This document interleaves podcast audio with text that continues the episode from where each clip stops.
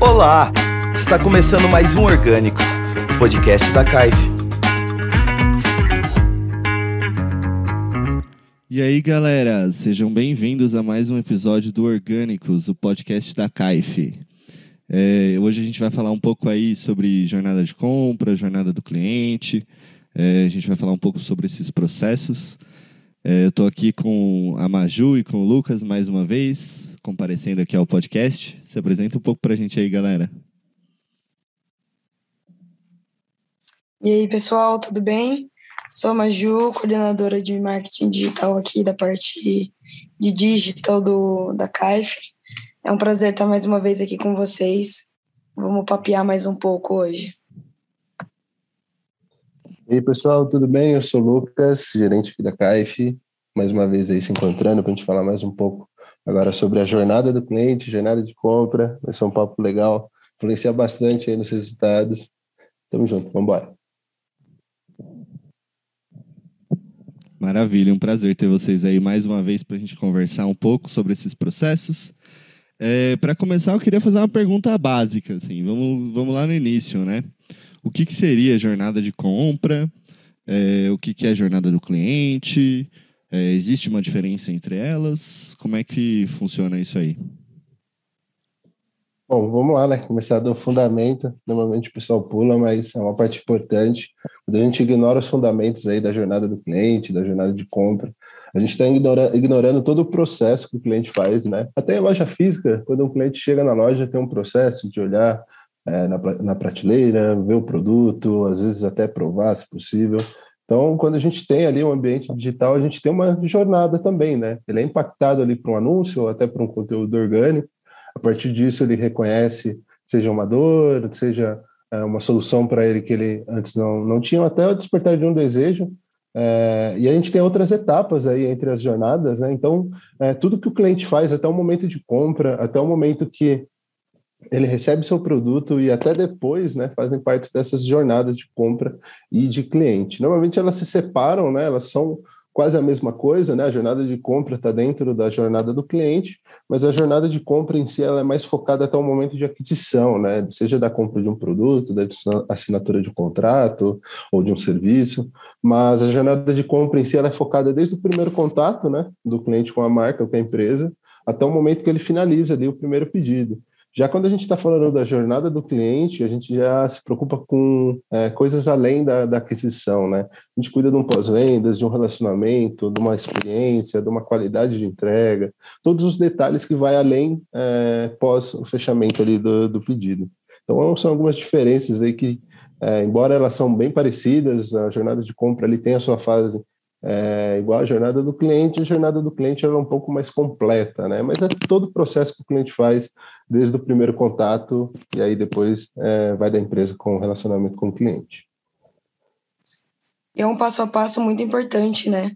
Que as pessoas nem imaginam que existe, mas que realmente você, quando você presta atenção ali no, no consumidor, ele respeita todas essas etapas, né? Óbvio que tem às vezes um consumidor que está um pouco mais preparado, ele sai, não nem passa ainda pela primeira etapa, ele já vai direto para a segunda ou terceira, mas é um, um funilzinho ali escondido que que as pessoas nem imaginam que existe, mas existe, funciona super bem quando você respeita essas etapas. Maravilha, né? É um processo muito interessante aí, né? É um caminho que o cliente segue desde ele comprar, desde ele é, ter o primeiro contato com a sua marca até ele comprar e até depois desse processo, né? E aí acho que cada etapa, cada, cada etapa desse jornada, dessa jornada tem ali suas, suas dores, tem as suas particularidades, é, tem as suas diferenças, tem ali o, o questionamento que o cliente está se fazendo naquele momento, né? É, a gente costuma colocar aqui nos nossos planejamentos, a gente sempre coloca, né? A gente sempre coloca ali o funil, a gente sempre coloca a nossa jornada, é, porque a gente tem campanhas específicas é, para cada etapa ali, para cada momento que esse cliente está, né? Seja no momento de compra ou no momento que ele acaba de descobrir a sua marca, né? E aí, falando em termos de funil, né? Passando um pouco é, resumidamente, vamos passar um pouco resumidamente sobre as etapas do funil é, que é um primeiro processo, depois a gente destrincha um pouco mais isso. É, mas falando de funil ali, que é a primeira coisa que a gente consegue pensar nesse cliente, é a primeira etapa de aprendizado e descoberta, né? O momento que ele tem o primeiro contato com a sua marca. É, o que, que vocês têm aí para me dizer sobre essa etapa? Insights sobre essa etapa? Olha, essa, essa etapa, né, que a gente chama aí de topo de funil, é a etapa que muitas pessoas é, acabam ignorando, achando que não vai gerar venda. É, não, meu público está no fundo do funil, eu preciso gerar venda, é, e até classifico o marketing de performance como uma coisa mágica, né? É, nem sempre o, o, seu cliente ele está pronto, né? Ou no momento de compra, dependendo do produto, às vezes ele nem sabe que tem essa necessidade, então tem todo um, um, nível de consciência que a gente tem que entender hoje do produto e do mercado, o quanto hoje o cliente enxerga o valor realmente que é esse produto, né? Então, é, essa primeira etapa de aprendizado e descoberta serve para é, muita é, resolver muitos problemas né, de campanhas que às vezes a pessoa tenta de tudo, oferta, frete, e acaba não, não tendo um resultado satisfatório. Mas simplesmente porque o cliente dele ainda não sabe que aquele produto soluciona uma dor ou traz uma satisfação, porque tudo que a gente compra hoje é para solucionar uma dor ou trazer um, um prazer, ou é, é, trazer um conforto, enfim, a gente compra coisas que é, ajudam, né? Tanto no dia a dia como, é, enfim, a gente sempre acaba comprando coisas que têm algum sentido, né? Então, quando a gente tem essa fase do aprendizado descoberta, normalmente é, isso serve para qualquer produto, tá? É, a gente tenta expor o que esse produto soluciona de dor, né? Não necessariamente a gente vende o produto já nessa fase, não necessariamente a gente traz uma oferta nessa, nessa fase, mas é um momento que o cliente vai entender, né, esse futuro cliente, ele vai entender que tem uma solução para a dor dele, é, seja, por exemplo, um, um, tem um costume nosso, né, quando a gente tem algum sintoma, a gente vai lá no Google e tô com tal coisa e aparece várias coisas, mas nesse momento você começa a descobrir que o seu sintoma tem um nome, né? Então, é, nesse momento de aprendizado e descoberta, você começa a perceber que você precisa de uma solução. Então, esse momento, normalmente, não é o momento que você recebe um anúncio de, de agendar um exame de tal doença diagnosticada, mas é o momento que você descobre que a sua dor ou seu sintoma ela tem uma solução, né? Então, essa fase de aprendizado descoberta acaba é, trazendo aí para você uma concorrência mais ampla, né? É, perdão, uma concorrência é, menor, porque nem todo mundo explora e, e, vai muito esforço, muita criatividade, porque você tem que entender né, é, quais dores o seu público tem, é, e é até legal que você mapeou isso na, na, na, sua explicação, que é uma coisa que a gente faz aqui na CAIF, né? A gente define todas as etapas da jornada, a gente desenha as personas para entender né, é, o, o que aquele produto vai solucionar de dor, em, em que momento esse produto tem que chegar como um anúncio é, para esse futuro cliente. Então, essa fase de aprendizado e descoberta é muito importante. Ela tem que ser explorada, né? E até quando, como a gente comentou do, do fim dos cookies, é, vai ser um meio de você gerar conteúdo e conseguir ali captar alguns dados para conseguir também trabalhar suas segmentações. Então, é, você pediu resumido, mas é, a parte de aprendizado e descoberta, como é topo de funil, tem bastante coisa. É, bastante coisa, não? Vamos resumido agora e aí a gente vai explanando isso, que a gente consegue colocar passos até aí dentro, né? Com certeza. O Lucas falou muito bem aí sobre o, o começo da jornada do cliente, mas até mesmo é uma, uma primeira etapa muito importante, porque quando a pessoa descobre ali sobre sua marca, sobre o seu produto, o seu conteúdo, o que seja ali, se você tiver algo bem feitinho, é, bem preparado, você já conquista o cliente ali na primeira. E aí o, o restante do funil fica até mais fácil de, de conquistar o seu cliente. Maravilha, eu acho que essa, essa etapa realmente ela tem uma função importante que a Maju comentou, que é essa etapa de azeitar o cliente para as próximas etapas do funil, né? De colocar o cliente no caminho certo para o seu produto é, e de direcionar melhor ele, né? Essa etapa, ela muitas vezes negligenciada e ela favorece todas as outras, né?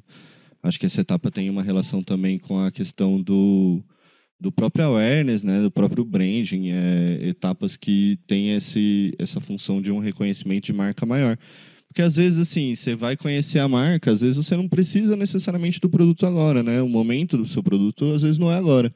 Mas aí, cumprindo todas as etapas do funil, é, a conversão ela vem. Acredite que a conversão ela vem, porque às vezes você não precisa, por exemplo, de determinado produto, mas se você conhece, se você cria ali uma, um, uma descoberta sobre essa marca, você, quando você precisar, você vai lembrar ali que essa marca existe, né? É, e Exato, aí, parte... ela não. Desculpa, Eric.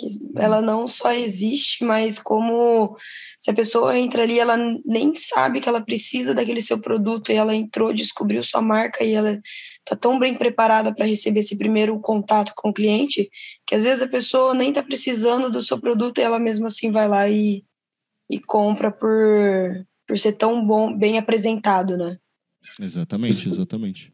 Isso traz um insight também de, do que a gente vive no dia a dia, né? Quando a gente chega num comércio, assim, a gente quer comprar um produto e o vendedor chega te atendendo tão bem e ele te traz explicações ali de, do produto, de como utilizar ou, ou, qual produto ali é o melhor para você, isso traz né, essa confiança que a Maju destacou e você acaba até comprando e às vezes você atropela as outras etapas, porque você se sente tão confortável que você começa a reconhecer aquela empresa, aquela marca e considerar ela como é, que vai solucionar os seus problemas, né? Que a gente já começa até a caminhar para a segunda etapa. Exatamente. É, vamos então para a segunda etapa, né? É o caminho, é o caminho a se seguir. É, acho que isso que você falou está muito baseado ali na experiência do cliente a partir do momento que ele descobre a sua marca, sabe que aquilo existe, aí ele começa a pesquisar mais coisas sobre a marca, aí ele entra etapa, segunda etapa, né? Uma etapa de reconhecimento e consideração. É, vocês podem falar mais sobre isso? Com certeza. Essa etapa hoje ela é, anda muito com o, o, nível do consumidor, né? O consumidor hoje ele não, não é mais levado no papo, ele é muito mais especulativo, ele pesquisa, ele vê comentários, ele vai no Reclame Aqui, enfim. Hoje até no iFood, né? Quando a gente vai pedir alguma coisa, a gente olha a classificação do restaurante, é, quantas avaliação, estrelas avaliação tem, é tudo. Com certeza, Mercado Livre, enfim. A gente percebe o quanto a gente ficou exigente né, na, durante a nossa própria jornada de compra. Então, isso a gente tem que respeitar também nos nossos anúncios, né? É, durante um, um, momento de reconhecimento e consideração, é, que é a segunda etapa, é um momento que você sabe que você precisa daquilo. Mas é realmente nesse local, nesse local que você vai comprar? Eu vou ter uma boa experiência comprando nesse local, ou assinando esse serviço, ou finalizando, ou assinando um contrato, enfim. Dependente do seu produto ou serviço, nesse momento, o seu usuário ele vai para o seu site, ele vai para o blog, ele vai no Reclame Aqui, e esse é o momento de você ter todas as suas estruturas bem montadas. O Google Meu Negócio hoje, ele é essencial para negócios locais, porque ele traz foto do local, endereço, avaliações, ele já traz essa segurança de pessoas físicas que foram no local e trouxeram feedback.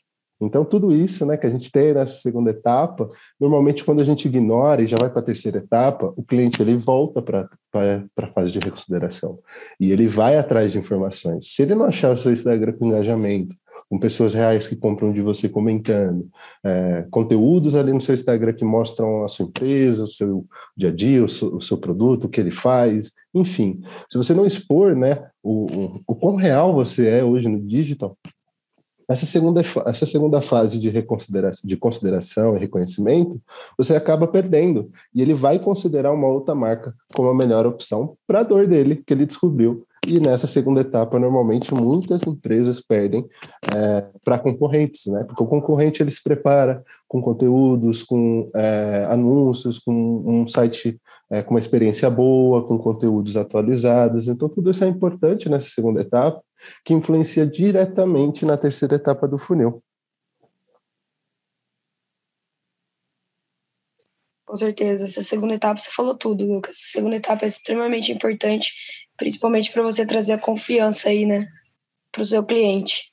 É o que você disse, ele vai lá no Reclame Aqui, ele vai procurar, ele vai ver se, você, se ele pode confiar e ele vai pesquisar sobre o produto. É um momento que você vai conquistar mais ainda o seu cliente para ele poder comprar de você e não do concorrente dele. Disse tudo, é isso mesmo. É uma etapa muito crítica, né, também, porque às vezes o, cliente, ele tá, a gente está nessa jornada, né? O cliente descobre a sua marca, ele entra lá é, e, e não consegue é, ver mais informações, né? Não consegue, não tem um site otimizado, não tem alguma coisa ali que ele consegue não ver conteúdo. é, é uma etapa crítica, porque é o que o Lucas falou, ele já sabe que ele tem é, esse problema, ele já está em busca disso. É, se essa etapa não for muito bem trabalhada, o cliente vai no seu concorrente, muito provavelmente, e vai acabar convertendo no seu concorrente, porque ele já sabe que tem alguma coisa que ele precisa.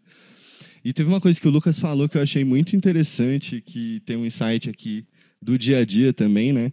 Esses dias atrás eu estava otimizando algumas campanhas institucionais no Google com foco em marca, esse tipo de coisa. E aí lá no termos de pesquisa que surgem as palavras-chave, né? É, tinha já apareceu a, a campanha tem pouco tempo e já apareceu lá o nome da marca e reclame aqui. Já foi uma primeira palavra que apareceu ali. E acho que isso é aí na prática o, o, quanto o cliente está pesquisando sobre a sua marca, né? Já, já apareceu assim com pouco tempo de campanha. E aí esse cliente ele começa a considerar o seu, o seu serviço, começa a pesquisar mais sobre a sua marca, e aí então a gente consegue partir para uma etapa de conversão. Né? Aí o cliente está basicamente preparado, a gente já parte para uma etapa de conversão. É, e com, fala aí para gente como é que é essa etapa de conversão, galera. Essa etapa de conversão é a etapa que todo mundo quer, né? Todo mundo quer já é chegar. A almejada. A almejada etapa nossa. é a conversão.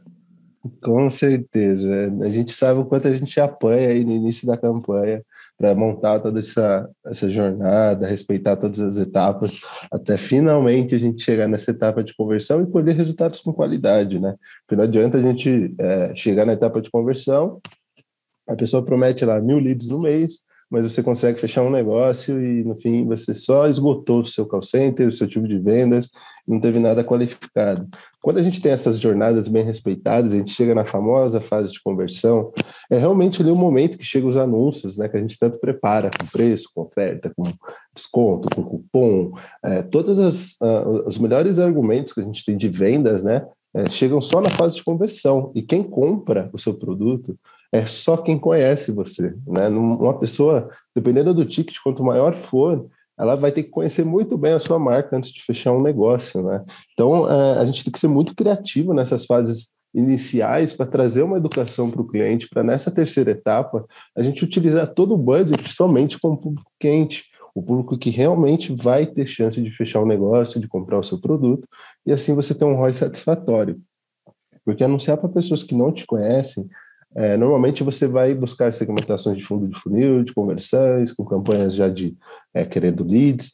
Você vai competir ali a um nível que você ainda não é, preparou a sua audiência, né? A sua audiência não conhece você. É, a gente tem até um case muito engraçado da área de publicidade, que é da Red Bull, né? Que seria absurdamente desumano a Red Bull tentar disputar com a Coca-Cola ali em publicidade da época ainda. E em vez de eles, eles irem para o fundo de funil, né, a venda do produto, eles trabalharam bem o brand, né? Eles é, lotaram as caixas de lixos de. O branding da Red Bull é sensacional, eu acho é branding sensacional. incrível. Assim. E eles utilizaram a criatividade para simplesmente ter né, essa atração, esse é, reconhecimento, todas essas etapas de uma forma é, não orgânica, mas de uma forma é, fora da curva, né? não diretamente ele brigando com a Coca-Cola, porque eles têm um dinheiro absurdo de publicidade. Enfim, com essas latinhas vazias nos lixos, é, é, o público começou ali na, na, porta de baladas, enfim, ambientes que tinham também bares, o público começou a notar que tinha muita gente tomando. É, e aí todo mundo começou a ir atrás, pedir Red Bull nos lugares, pedir a Red Bull em outro, e aí começaram a ir atrás dos fornecedores, os fornecedores foram atrás dos fabricantes. Então, foi uma estratégia onde, é, em vez de ele começar na etapa de conversão ali no fundo do funil, brigando com quem tem mais budget ou com quem já tem tempo de mercado, usou a criatividade para construir toda essa autoridade de mercado, posicionamento, e aí sim chegar o momento que hoje a gente é impactado com aquelas maravilhosas propagandas de desenho em vários horários, em horários de pico, é, até em, em, comercial do Super Bowl já passou. Então, olha a, o alcance que teve hoje com criatividade. Eu acho genial que eles investem muito. Tem as propagandas, mas eles investem muito em eventos também, né? Eles investem muito é, em campeonatos e sempre ligada a um, uma ideia da marca, né? Do Red Bull da Asas. Aí eles estão lá patrocinando o cara que vai dar o pulo de salto de paraquedas mais alto do Guinness Book. E aí eles patrocinam uns eventos que não parecem, não tá diretamente relacionado à venda, né? Maravilhoso. É sensacional, sensacional. Eles fazem muitos eventos físicos também, né? assim, para a galera, até mesmo de faculdade, pessoal em portas de bares, eles estão presentes em tudo, assim, sempre com, com aqueles carros de som, eles são, eles são bem inteligentes mesmo nas, nas estratégias deles. Inclusive, patrocina o melhor time do Brasileirão, que é o Red Bull Bragantino, aqui da minha cidade. Então, olha Red só, Red Bull Bragantino. Red Bull Bragantino. Maravilha, maravilha. Então, assim, a gente tem essas principais etapas do funil, é, que são essas três etapas que até agora elas foram até o momento da conversão, né? Mas vamos é, destrinchar um pouquinho isso. A gente falou um pouquinho sobre a etapa de aprendizado e descoberta, ela está um pouco relacionada ali dentro de, da jornada com o, a, a, intenção da consciência, né? O tomar consciência sobre a sua marca. É, conhecer, ter o primeiro contato com a sua marca. O que, que importa mais nesse seu primeiro contato com a marca do cliente? Do, a hora, a hora que, desde que ele pise na porta da sua loja ou que ele entre, ou que ele veja o seu anúncio.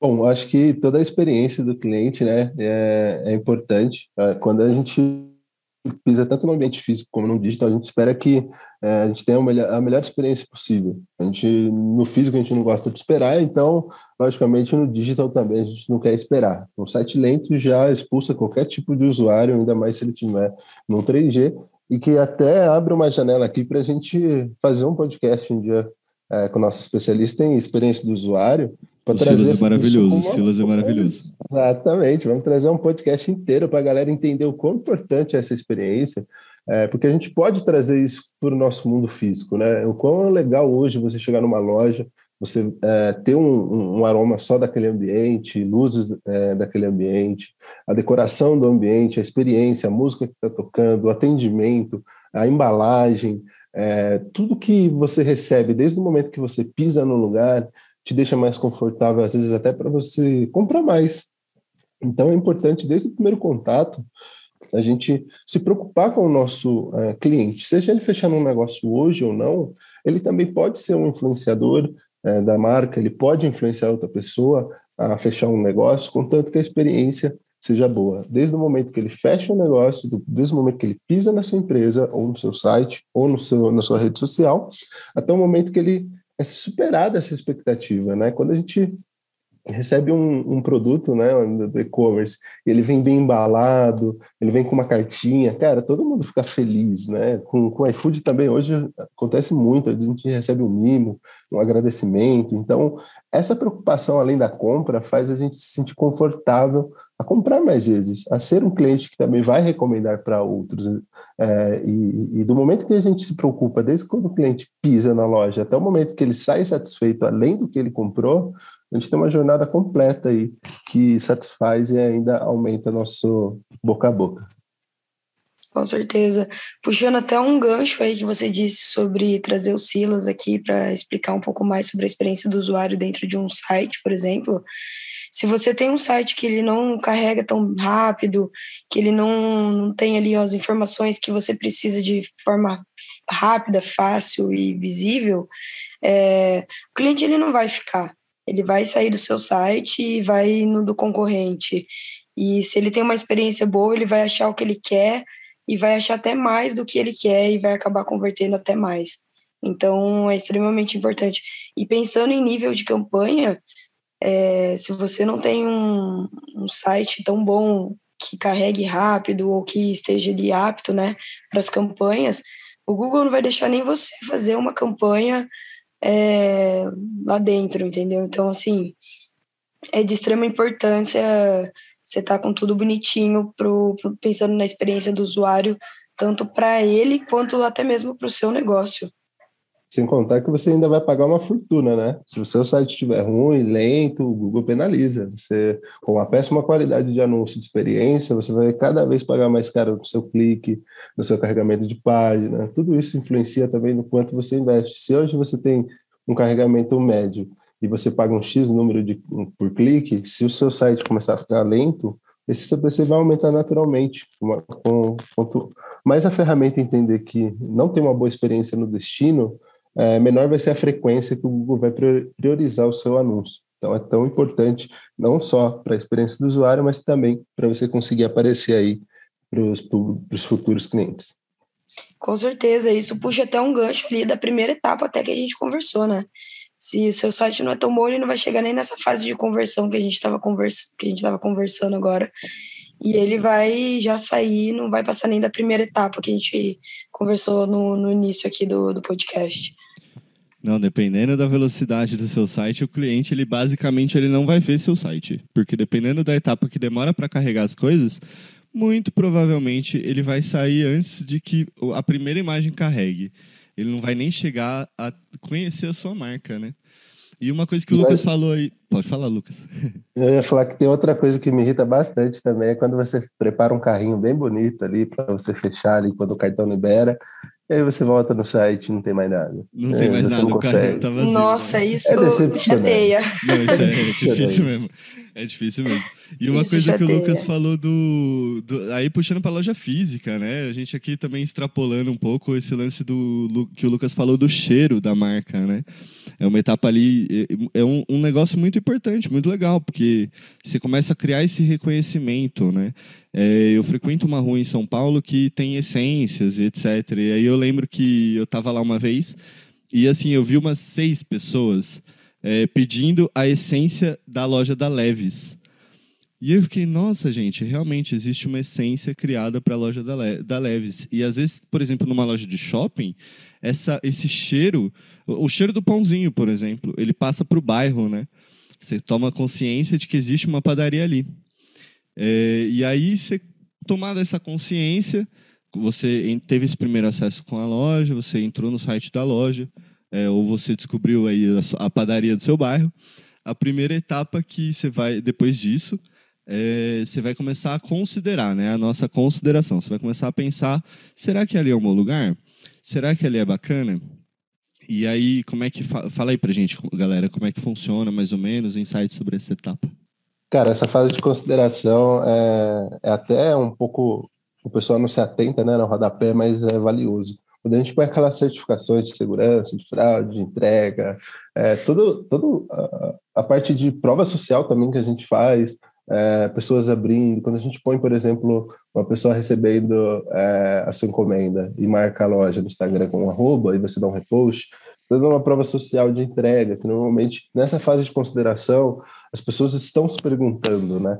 É, essa empresa é real? Essa empresa é segura? Ela entrega? O produto é de qualidade? Então, ela vai em busca de tudo que tem relacionado à sua marca. É, e também, quando ela tem dúvidas sobre o produto, ela começa a considerar, né, quando a gente está lidando com um produto específico, com um produto que não é validado no mercado, se esse produto realmente é, soluciona a dor dela, se é rentável para ela, quando a gente puxa para o B2B, né, onde a gente tem uma fase é, de consideração ainda mais longa, onde a gente tem mais tomadores de decisões, essa fase de consideração ela precisa de muita informação que supre todas as dores né, que o cliente mapeou na primeira etapa, que ela sentiu que ela está buscando uma solução, então essa fase de consideração ela vai é, normalmente ali para o lado analítico, né? A gente tem um lado emocional e analítico do cérebro, é, mas normalmente a gente é, quando a gente está lidando com tickets mais altos, a gente pende para o lado analítico, é, mas tem fatores ali, né, que a gente consegue puxar um pouco para o emocional. É, por exemplo, quando a gente está lidando com venda de imóveis, a gente pode trazer o lado familiar, o lado de segurança, onde a gente, é, além do analítico, né, a gente traz um pouco do emocional, do conforto. Então, é, toda essa fase de consideração, a gente tem que quebrar essas objeções que a gente consegue mapear, que o cliente tem. É, isso a gente consegue mapear tanto com, com, com feedbacks dos clientes mesmo, né, dos clientes da agência, é, pesquisas, é, benchmarking, tudo que a gente consegue identificar como objeção hoje de um produto, independente do nicho, né? A gente sempre faz pesquisas, a gente sempre está atrás de informações para estar tá conseguindo entregar resulta resultado para os nossos clientes. Então, essa fase de consideração, a gente tenta aí suprir com o máximo de informação que cubra essas objeções e leve o cliente para a fase ali de conversão. Às vezes o caminho do cliente no site também, né? O caminho que ele pode fazer entre produtos, entre categorias. É esse caminho aí que ele está considerando quais são os produtos do site, né? Exatamente. Ainda mais quando a gente não tem a categorização de um site bem feita, a gente começa a se perder, né? Ah, eu preciso de um tal produto. É, e também uma coisa que poucas é, e-commerces hoje aproveitam, né? A gente sabe grandes fazendo, é a questão de recomendação de produtos, né? Quando a gente compra um produto e normalmente outro produto é comprado junto, isso não só influencia no aumento do ticket médio, mas como também na experiência do usuário, onde ele vai entender que, é, pô, eu estou comprando uma cadeira e eu vou precisar de uma mesa. Então, é, você já deixa isso acessível para o cliente, que caso ele precise, já está ali. Ele não precisa ficar navegando, procurando. Então, toda essa, essa estrutura né, do produto, do serviço, que seja no site ou no e-commerce, tem que ser bem visível para o cliente saber onde ele, o que ele quer, onde está, e ele não tem que ficar procurando no seu site, que pode gerar um desgaste, um atrito, ele acaba saindo. Por isso que é tão importante essas etapas que a gente faz é, quando o cliente entra para nós, que é tentar descobrir se o site dele funciona direitinho, se as tags estão certinhas, é, quais são os produtos que mais vendem, olhar as campanhas antigas, olhar tudo para ver os produtos que mais vendem, para a gente conseguir estruturar tudo bonitinho dentro de uma campanha e atingir e trazer a melhor experiência possível para o cliente antes mesmo da campanha começar, sabe? É, principalmente nessa parte do site que a gente conversou, voltando para a experiência do usuário. A gente sempre olha ali o nível do site, se a gente vai conseguir fazer tudo antes de realmente startar as campanhas e não dar nenhum problema no meio do, de, toda, de todo o trabalho. Maravilha, maravilha. E aí o, o, cliente considerou, ele, ele já pesquisou o seu site, ele já navegou ali pelas categorias, viu seus produtos, e agora ele sabe que ele tem uma dor, ele sabe que ele precisa de um produto, e aí ele já está na etapa de intenção. Ele está quase caminhando para o final, mas ele ainda não está no final. Ele está na etapa, na etapa de intenção. É, sobre essa etapa de intenção, o que, que vocês têm para dizer para a gente? Bom, a intenção, né? Quando a gente já está ali com a famosa intenção. a gente já considerou, já solucionou ali algumas objeções, a gente realmente quer fechar um negócio, e a gente está entre ir para um, um checkout, entre fechar um pedido, é, mas a gente ainda tem algumas é, pequenas coisas que a gente quer analisar antes. O produto é bom, o produto tem qualidade, é, por mais que a gente tenha solucionado objeções de, de, de, confiança né, na etapa anterior, agora a gente tem que realmente ali manter quente essa relação com o cliente, né? Para ele não pesquisar uma outra solução, um outro produto que possa é, sobrepor essa nossa oferta, né? Então, nessa fase de intenção, a gente tem que é, continuar ali relacionando com o cliente até quando a jornada ainda é maior, né? Da fase de decisão até a fase de conversão, uh, a gente tem essa todo esse momento de intenção que o cliente tem de realmente comprar de você. Então, você tem que agregar valor. Normalmente ali também a gente pode usar provas sociais, né? Manter ali é, alguns, quando a gente tem tickets altos, B2B, cases de sucesso, influenciam muito nessa fase onde você prova que o que você falou até esse momento, o que você provou, o que você é, mostrou ali para ele de autoridade, tanto do, do, da solução como do, do produto, você ali nesse momento está provando que você já fez isso e que pessoas já estão satisfeitas com a sua entrega. Então, essa fase de intenção você tem que manter ela aquecida, né? É, em e-commerce, normalmente, a gente é, tem que ter ali uma experiência para o cliente conseguir preencher os dados de uma forma tranquila, um formulário muito extenso, é, com muita informação, que é, não funciona muito bem, que as máscaras ali de, de, CP, de CPF, de telefone, acabam atrapalhando, em vez de estar ajudando tudo isso que acaba causando um ruído ali durante a fase que o cliente também está querendo fechar contigo, pode ser que influencie, né? E o cliente também acaba caindo fora. Então, é, essa fase de intenção aí, ela beira muito bem a, a fase que a gente gosta, né? Essa fase de, de decisão, conversão, onde ele quer realmente ali fechar o, o, o pedido ou o negócio, e a gente tem que manter o máximo possível do cliente próximo nesse momento. Sobre o que o Lucas disse de, é, sobre cases de sucesso e tudo mais, eu gosto muito de depoimentos. É, eu acho que traz uma confiança muito grande para dentro do seu serviço, do seu produto, que a pessoa olha aquele depoimento e de pessoas que já usaram seu produto, já usaram seu serviço e traz uma confiança maior ainda para ela conseguir é, converter ali no final. É, tem até alguns clientes que a gente que é mais serviços, né? Que a gente pede alguns depoimentos de alguns clientes antigos que tem uma boa relação ali com eles, para a gente conseguir colocar, é, mostrar isso de alguma forma para essas pessoas novas que estão chegando. Isso sempre trouxe bons resultados para a gente eu gosto bastante. Maravilha. E aí, passada a etapa de intenção, se tudo deu certo até agora, se o carrinho não desapareceu, é, o cliente está pronto para conversão. O cliente está ali pronto para efetuar essa compra, para é, fechar esse contrato, para fechar negócio com você.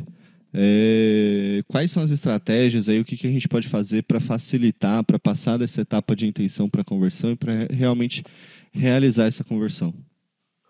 Cara, a conversão é literalmente um pênalti ali. Você está na frente do gol, é só chutar. Na cara do é, gol, na cara do gol. Na cara do gol. E aí vai o botão do checkout e não funciona. Já pensou? Acontece, Já ouvi cara. falar de sites grandes, grandes. Já ouvi Acontece. falar de sites muito grandes que, tipo, vendem muito que o botão de checkout no final ficou sem funcionar, tipo, duas horas, assim. E deu que um prejuízo. Incrível, né, cara? E é um prejuízo gigantesco, porque às vezes a gente prepara toda uma campanha, uma estrutura, e a gente, a gente peca ali numa simples experiência. E não só nisso, né? Às vezes também nessa fase de conversão, é, a negociação ela é tão engessada, né? Que a gente acaba perdendo por pouco, né? Às vezes um boleto em aberto não é, que não é uma perca de negócio, né? Um boleto aberto às vezes é um esquecimento, um pago depois, paga no pagamento, que está perto, e a pessoa acaba deixando e passa batido. Então, é, tudo isso que a gente tem ali na fase que a pessoa já decidiu, já quer comprar, é, se não for um erro técnico, né, por mais que às vezes aconteça erros técnicos, é, tem como depois você tentar fazer um remarketing para recuperar um pouco os danos, mas enfim, é, essa fase de, de, conversão, né, a gente tem que argumentar com o cliente que, pô, é isso que você quer, o melhor negócio a gente vai fazer agora.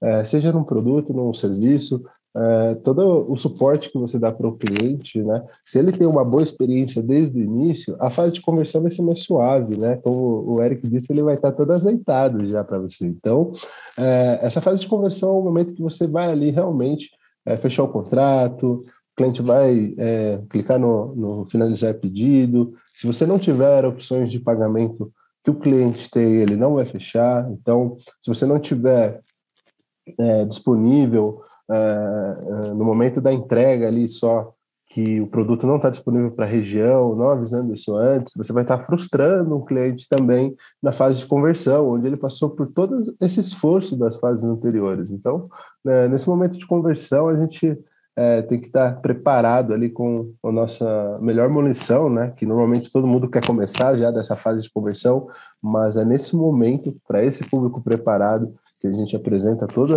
todo o nosso argumento ali de vendas, né? Com certeza. É o momento mais importante ali que você quer que você quer o vai ou racha, né? E aí você tem que estar com tudo bonitinho para a pessoa realmente conseguir efetuar a compra, fechar o contrato e, e voltar, né?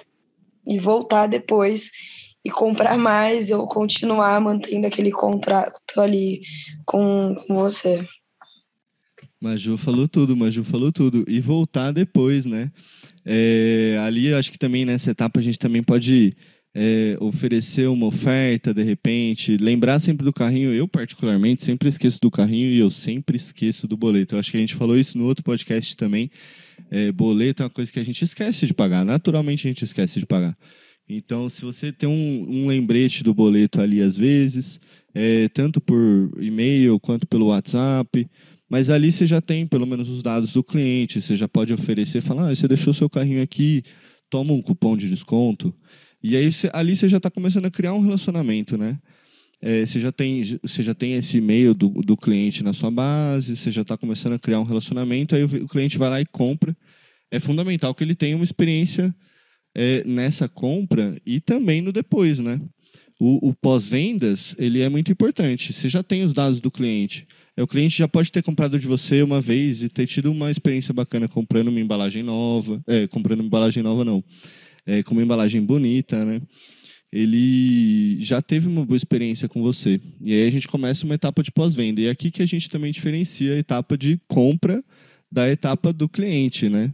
Porque a etapa de compra acabou. A etapa de compra o cliente fez a compra. Mas agora a gente precisa manter um relacionamento com eles, né? Vocês querem falar um pouco para a gente sobre isso? É bem importante essa parte, porque normalmente na performance, né, a gente é, é, é tão cobrado não só é, como agência, mas qualquer um que trabalhe como, como gestor, é, de entregar vendas, né? Mas a venda em si não é só a aquisição de novos, novos clientes, aquisição de pedidos, mas sim a fidelização deles. Porque um cliente satisfeito, ele traz novos clientes. E um cliente que não está satisfeito, ele afasta muitos clientes. Então, é, quando a gente falou nesse podcast lá da fase de consideração e tal, que ele vai atrás, ele vai. E se esse cliente que não teve um bom atendimento, um bom, uma boa entrega, é, e tudo bem se, é, se deu alguma coisa errada na entrega, contanto que você foi prestativo, atencioso e deu todo o suporte né, para solucionar aquele problema, é, não tem cliente nenhum que vai te trazer um, uma dor de cabeça se você deu todo esse suporte. Então, esse pós-vendas é tão importante quanto todo o processo de aquisição, pois o pós-venda ele é, pode ajudar muito nesse fluxo, na, na escala, na, no aumento de receita, como também, se ele não for bem feito, ele pode prejudicar todo o trabalho feito é, na jornada do, de compra, né? Então, essa fidelização ela traz muitas verticais no marketing, né? A gente pode ter relacionamentos através de inbound marketing, né? Que a gente tem aqui uma área na caixa com o Marcelo, que ele manda muito bem na Marcelo manda muito bem. Né? E traz o relacionamento que todo cliente precisa com, com, com toda empresa precisa com os seus clientes, né? É, mostrar que você está preocupado com ele não só com o dinheiro, né? Você está preocupado com a pessoa. Então, a gente consegue, através de automações, fazer é, relacionamentos comemorativos, aniversários, tudo isso faz parte né, do pós-vendas, onde você se preocupou não só com o cliente, né, e a gente traz até aquele jargão de empresas antigas que o cliente é como se fosse da família, né, e literalmente, se você trata bem esse cliente como, como se fosse um familiar, uh, você vai ter ele para sempre. Ele acaba se tornando um famoso defensor da marca. Né? A gente brinca muito disso, acho que a gente citou em outros podcasts, mas eu sou um defensor da Apple e, e ah lá, ah lá. que não gostam de Apple, né, Eric? É, mas, nada contra, gente, nada contra. mas a gente acaba tendo uma experiência tão boa com o produto que a gente acaba falando para os outros, não, compra, compra, junta aí dois anos e você consegue comprar porque vale a pena a gente acaba defendendo a marca e, a, e fazendo o próprio marketing da empresa, né? Porque a gente acaba é, influenciando outras pessoas e, e, acaba cumprindo todas as etapas que a gente trouxe nesse podcast. A gente traz a confiança, a gente fala da, da, da solução, que é um computador bom, que não trava, a gente traz ali a prova social, a gente passa por toda essa jornada e fala para a pessoa, só vai lá na loja de compra, confia. Enfim, quando a gente se preocupa com tudo isso, né, o cliente vai fazer isso com a sua empresa. Ele vai falar isso do seu produto. Ele vai recomendar para outra pessoa. Ele vai falar o quão bom foi isso para a vida dele, solucionou tal coisa, ajudou em tal coisa. Então, se preocupar com isso além da venda, pode ter certeza que você vai conseguir escalar seu negócio e você não vai depender só de marketing de performance. Nossa, com certeza, né? E tem gente assim que o cliente fez a compra, a pessoa parece que esquece que o cliente existe, né? Parece que nu nunca mais manda nenhum produto, o cliente acaba esquecendo que a marca existe também. Exatamente. Exatamente, até um ponto que eu queria entrar, mas antes disso, só queria falar uma coisa que é quantas vezes eu já não comprei uma loja que a minha amiga me indicou porque falou bem da loja. Nossa, com certeza. É o melhor marketing, né? O boca a boca até hoje, querendo ou não. Outro ponto até que eu queria falar é a marca não deixar a pessoa esquecer, né, da própria marca ali, da, da compra que ela já uma vez comprou, de que uma vez ela teve essa experiência boa. Então, é por isso que até mesmo o embalde é tão importante ali, né, no fluxo de e-mail, para lembrar que a marca existe, para se em algum momento você comprou uma calça, você vai lá e precisa daquela calça de, no, de uma outra calça, você fala, nossa, verdade, tive uma experiência tão boa naquela loja, é, aquela marca é boa, minha calça durou até hoje, me atenderam super bem, recebi o um e-mail, lembrei, nossa, realmente, estou precisando de uma calça, nossa, veio uma promoção e eu já comprei, já usei, gostei, vou comprar de novo. Então, não só a experiência em si para fazer a pessoa voltar, mas também a marca não deixar ela ser esquecida, né? Estar ali sempre presente, sempre sendo lembrada. Por isso é tão importante também as campanhas de remarketing para estar tá ali presente, fazendo o, o seu consumidor lembrar de você. E até queria trazer um, um, um planejamentozinho aí de mão beijada para quem está escutando a gente. Como a Maju falou do embalde, é, quem escutou até aqui vai ganhar uma ideia, principalmente se for aí do nicho infantil de roupa. Quando a gente vende né, uma roupa aí de um bebê recém-nascido, normalmente, eu por experiência própria, pai de duas filhas, é eu posso verdade. falar que a gente troca de roupa da criança, está sempre comprando roupa nova. E quando você tem a primeira experiência, do primeiro conjuntinho ali, normalmente você tem um time de recompra, né? E se você mapear esse time de recompra em qualquer nicho, em qualquer produto, se você sabe que o seu produto daqui X tempo o seu cliente vai precisar, você em um mês antes e até uma cadência anterior, você vai preparando ele com é, mensagens que já está chegando o momento, né? Isso para o B2B é maravilhoso. Quem não quer ser avisado que está chegando o momento de uma nova compra para se preparar com essa saída de caixa? Então, a gente consegue fazer esse cliente comprar cada vez mais. É, você traz o inbound marketing de uma forma é, de automação, né, utilizando ferramentas, é, colocando em prática essas estratégias, e você reduz o operacional. Você não precisa de pessoas ali vendo quem é a pessoa, quem é a pessoa que comprou tal produto, daqui tal tempo ela precisa. Então, é, uma criança recém-nascida, ela vai precisar de roupa de bebê, depois ela vai precisar de roupas de, de aniversário, de roupa de saída, enfim, você sempre vai ter ofertas que você pode oferecer de X em X tempo, de forma automática, onde você não vai ter custos operacionais além da ferramenta ali, da automação, e vai conseguir gerar cada vez mais receitas recorrentes. Então, fica aí um planejamento, dá para é, é, explorar isso em outros nichos, mas quando bem feitinho aí, com o time certo, você consegue fazer bastante venda. Maravilha, maravilha. Aí, uma ó, bela entregando de uma dica. Uma bela de uma dica, uma bela de uma dica. E é isso aí, galera. Chegamos ao fim de mais um episódio aí do nosso podcast. É, queria agradecer a Maju e o Lucas aí por estar presente mais uma vez aqui. É isso aí, pessoal. Obrigado, obrigado pelo convite. Obrigado você que escutou esse podcast. A gente vai trazer cada vez mais informações. Esse mês aí tem conteúdo especial, tem bastante coisa nova que vai sair no podcast. A gente está preparando bastante conteúdo aí, então é, segue aí a gente nas redes sociais, segue no, no Spotify, todo o canal que a gente está aí no podcast. A gente está produzindo bastante conteúdo que vai ajudar você, além de subir aí, escalar os seus negócios, conseguir dar uma melhoradinha, mas também é, você vai conseguir entender cada vez mais da, da, das suas campanhas. Valeu? Isso aí, pessoal. Muito obrigada para todo mundo que ouviu. Muito obrigada também, Eric, Lucas. Foi uma, uma troca aí muito bacana. Acredito que tudo que a gente falou aqui, se o pessoal levar a risca bonitinho, vai conseguir bons resultados para o seu negócio. E bora para mais conteúdos aí que esse mês está cheio de coisa bacana para para sair aí para todo mundo. Bora, bora para mais conteúdo. Eu queria agradecer você também que está ouvindo, né? Nosso ouvinte. É, e para esse mês aí a gente está preparando bastante coisa, já começando a pensar em Black Friday, né? Porque já está começando a, a ficar perto do momento que você deve se planejar, né?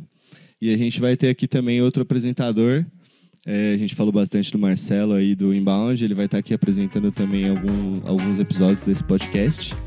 E é isso, esse foi mais um Orgânicos.